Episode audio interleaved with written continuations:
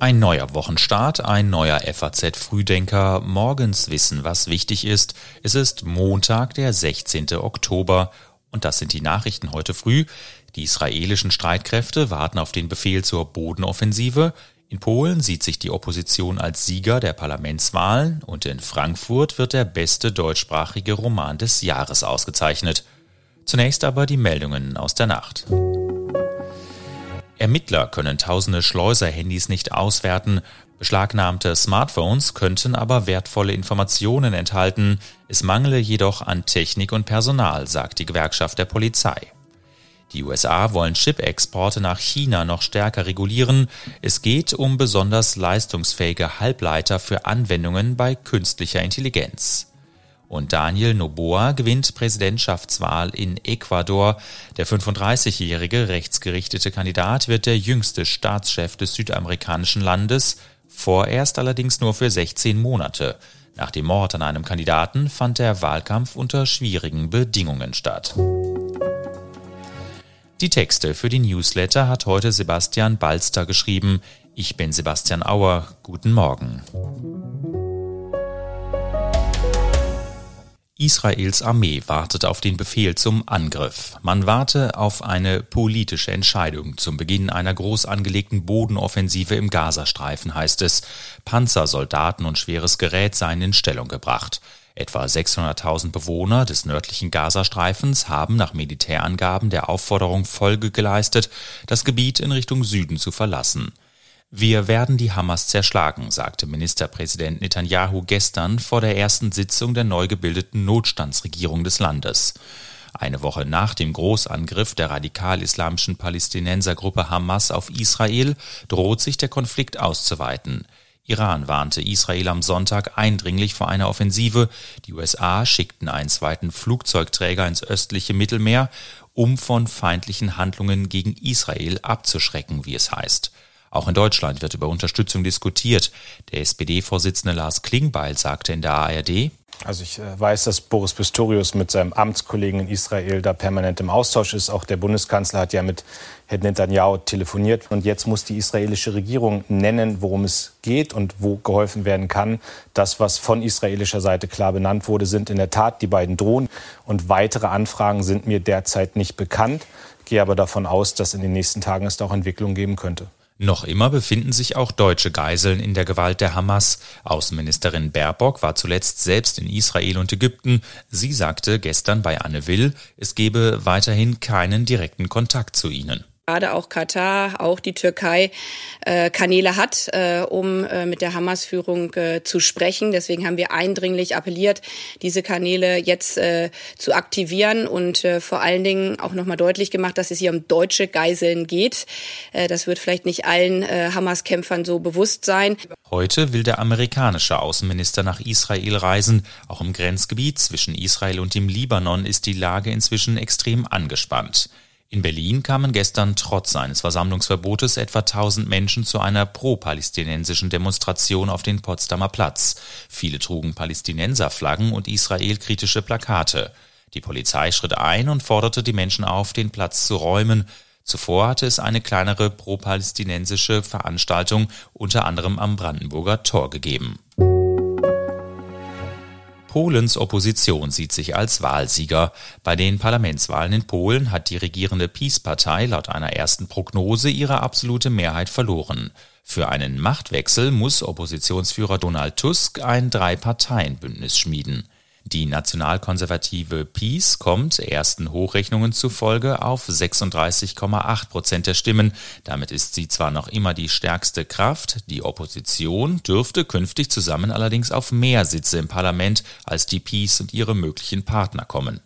Zweitstärkste Partei wurde nach den Prognosen mit 31,6 Prozent die Bürgerkoalition von Donald Tusk, der bis 2014 polnischer Regierungschef war und danach EU-Ratspräsident wurde. Tusk zeigte sich am Wahlabend siegessicher. Für eine Mehrheit im Parlament muss er ein Bündnis seiner liberal-konservativen mit dem Linksbündnis und dem christlich-konservativen Dritten Weg schmieden. Das endgültige Wahlergebnis wird frühestens in der kommenden Nacht erwartet. Sollte es nach acht Jahren Peace-Regierung tatsächlich zu einem Regierungswechsel in Warschau kommen, dürften davon sowohl das deutsch-polnische Verhältnis als auch die Beziehungen Polens zur EU profitieren. Die Peace schürt eine antideutsche Stimmung im Land. Ihre Justizreform ist der EU-Kommission ein Dorn im Auge. Widerstreit bei Migrationsdebatte. Drei Wochen vor dem Asylgipfel der Ministerpräsidenten mit Bundeskanzler Scholz liegen die Ideen von Regierung und Opposition zur Zukunft der Migrationspolitik weit auseinander. Besonders deutlich wird Sachsens Ministerpräsident Michael Kretschmer im FAZ-Interview. Stationäre Grenzkontrollen, mehr Abschiebungen, weniger Sozialleistungen und eine Obergrenze für die Zahl der jährlichen Flüchtlinge. So will Kretschmer von der CDU die deutsche Migrationspolitik verändern. Mit einer Million Menschen aus der Ukraine und wahrscheinlich 350.000 Asylbewerbern dieses Jahr sei man überfordert, sagt Kretschmer im Interview. In der Zukunft könne es sein, dass man nur 20 oder 50.000 aufnehme, so Kretschmer zur FAZ. Der Ton des sächsischen Ministerpräsidenten steht im Kontrast zu den harmonischen Klängen nach dem Treffen von Kanzler Scholz mit den Chefs der Ministerpräsidentenkonferenz Stefan Weil von der SPD und Boris Rhein von der CDU. Rhein sagte noch nach dem Treffen, ich möchte sagen, dass das Gespräch sehr konstruktiv gewesen ist, dass das Gespräch in einer sehr äh, guten Atmosphäre stattgefunden hat. Und äh, ich kann das nur noch mal wiederholen. Ich begrüße es sehr, dass der Bundeskanzler uns dazu eingeladen hat. Am 6. November wollen der Kanzler und die Länderchefs zu einem Asylgipfel zusammenkommen, angetrieben nicht zuletzt durch die jüngsten Wahlerfolge der AfD. Die Union hat dafür einen Katalog mit 26 Forderungen aufgestellt. Kretschmer sagte, für eine Wende in der Flüchtlingspolitik dürfte selbst eine Grundgesetzänderung kein Tabu sein. Die derzeitige Gesetzgebung sei zu offen und zu komfortabel. Wende im Cum-Ex-Prozess Anleger und Banken sollen den Fiskus mit kriminellen Aktiengeschäften um Milliarden geprellt haben. Jetzt will sich zum ersten Mal ein hochkarätiger Angeklagter vor Gericht zum größten Steuerskandal in der Geschichte Deutschlands äußern. Im Cum-Ex-Prozess gegen den Hamburger Bankier Christian Oliarius vor dem Bonner Landgericht will der Angeklagte nämlich heute eine persönliche Erklärung abgeben. Seinem Sprecher zufolge beabsichtigt Oliarius, sich umfangreich zu äußern. Er ist persönlich haftender Gesellschafter der Privatbank Warburg und war früher ihr Chef. Es ist das erste Mal, dass sich ein Vertreter der obersten Chefetage eines Bankhauses in dem größten Steuerskandal der Bundesrepublik vor Gericht verantworten muss. Bei den Geschäften inszenierten Finanzakteure ein Verwirrspiel von Aktien mit und ohne Dividendenanspruch. Der Staat erstattete dann Steuern, die gar nicht gezahlt worden waren. Dabei büßte der Fiskus Schätzungen zufolge insgesamt einen zweistelligen Milliardenbetrag ein. Der Deutsche Buchpreis wird vergeben. Der beste deutschsprachige Roman des Jahres wird am Abend in Frankfurt ausgezeichnet. In der Finalrunde fällt die Entscheidung zwischen sechs nominierten Werken. Der Buchpreis ist mit 25.000 Euro dotiert. Er wird seit 2005 von der Stiftung Buchkultur und Leseförderung des Börsenvereins des deutschen Buchhandels vergeben. Erst am Abend der Preisverleihung im Frankfurter Rathaus erfahren die sechs Autorinnen und Autoren, wer von ihnen den Preis bekommt. Die fünf übrigen Finalisten erhalten jeweils 2500 Euro. Die Vereinten Nationen haben sich vorgenommen, den Hunger auf der Welt bis 2030 zu besiegen. Das Zwischenergebnis zum Welternährungstag heute fällt aber ernüchternd aus. Rund 735 Millionen Menschen haben den Vereinten Nationen zufolge zu wenig zu essen, ihnen mangelt es an Kalorien und wichtigen Nährstoffen. Betroffen ist somit fast ein Zehntel der Weltbevölkerung.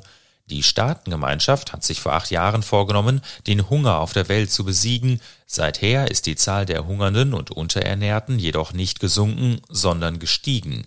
Ein trauriges Zwischenergebnis zum Welternährungstag, der an die Gründung der Welternährungsorganisation am 16. Oktober 1945 erinnern soll. Bundespräsident Steinmeier sagt dazu, Überschwemmungen, Waldbrände, Dürren, der Klimawandel trifft die Menschen weltweit und rund um den Globus werden fieberhaft Lösungen gesucht, um die Erwärmung der Erde zu stoppen. Es geht um unser aller Zukunft. Die Welthungerhilfe sieht den Grund für die bedrückende Lage in einer Polykrise, zu der die Hilfsorganisation die Corona-Pandemie, den russischen Überfall auf die Ukraine, Konflikte in vielen Ländern, die schwache Konjunktur und die Folgen des Klimawandels zählt.